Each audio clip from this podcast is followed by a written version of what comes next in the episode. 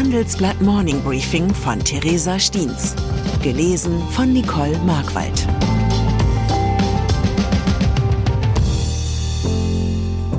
Guten Morgen allerseits. Heute ist Mittwoch, der 1. März. Und das sind unsere Themen. Beraterbranche. McKinsey muss sich neu erfinden. Pharmabranche. Werner Baumann will sich gut verkaufen. Chipbranche. Industrie muss sich um Kinder kümmern. Nach einer kurzen Unterbrechung geht es gleich weiter. Bleiben Sie dran. Die Welt steht vor gewaltigen Herausforderungen. Zum einen die Energiewende voranzutreiben und gleichzeitig den Klimawandel einzudämmen.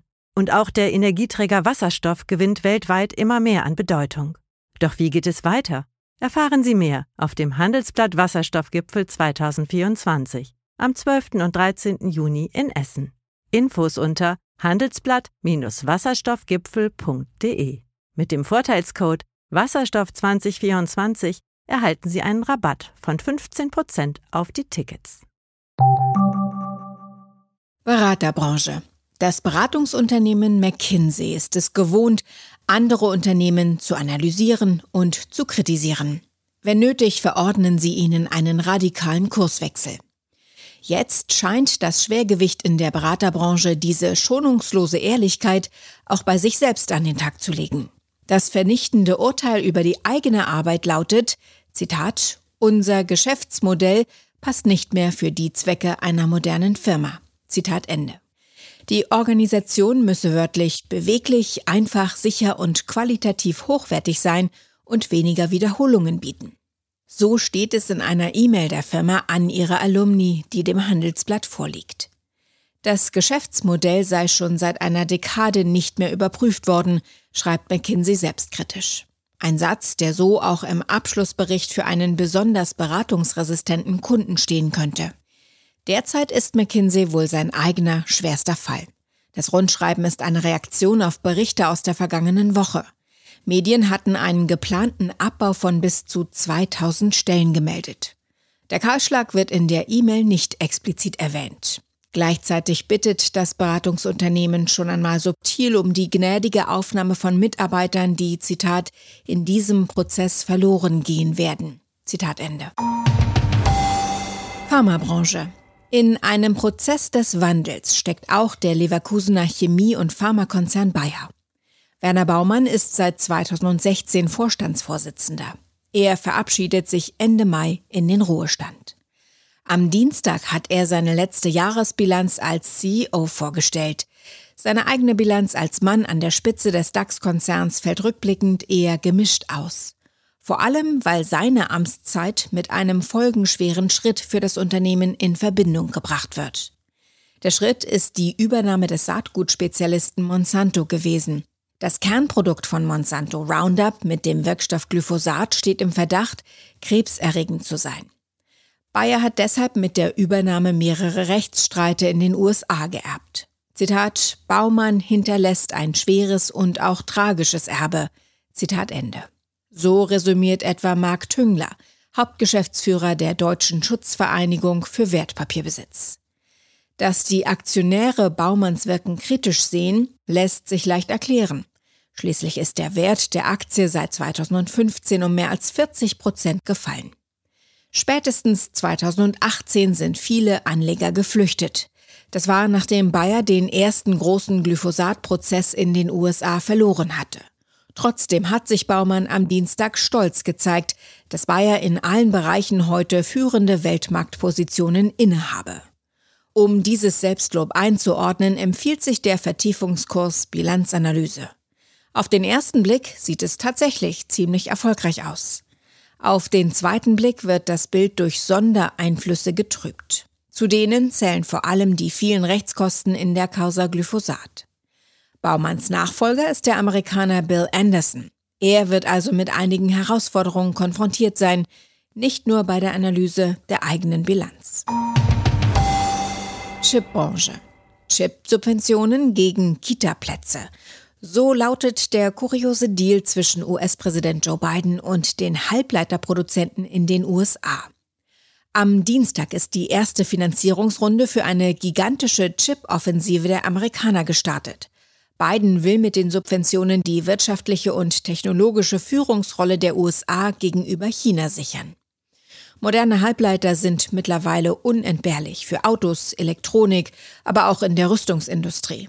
Das US-Handelsministerium hat mitgeteilt, dass Unternehmen einige Bedingungen erfüllen müssen.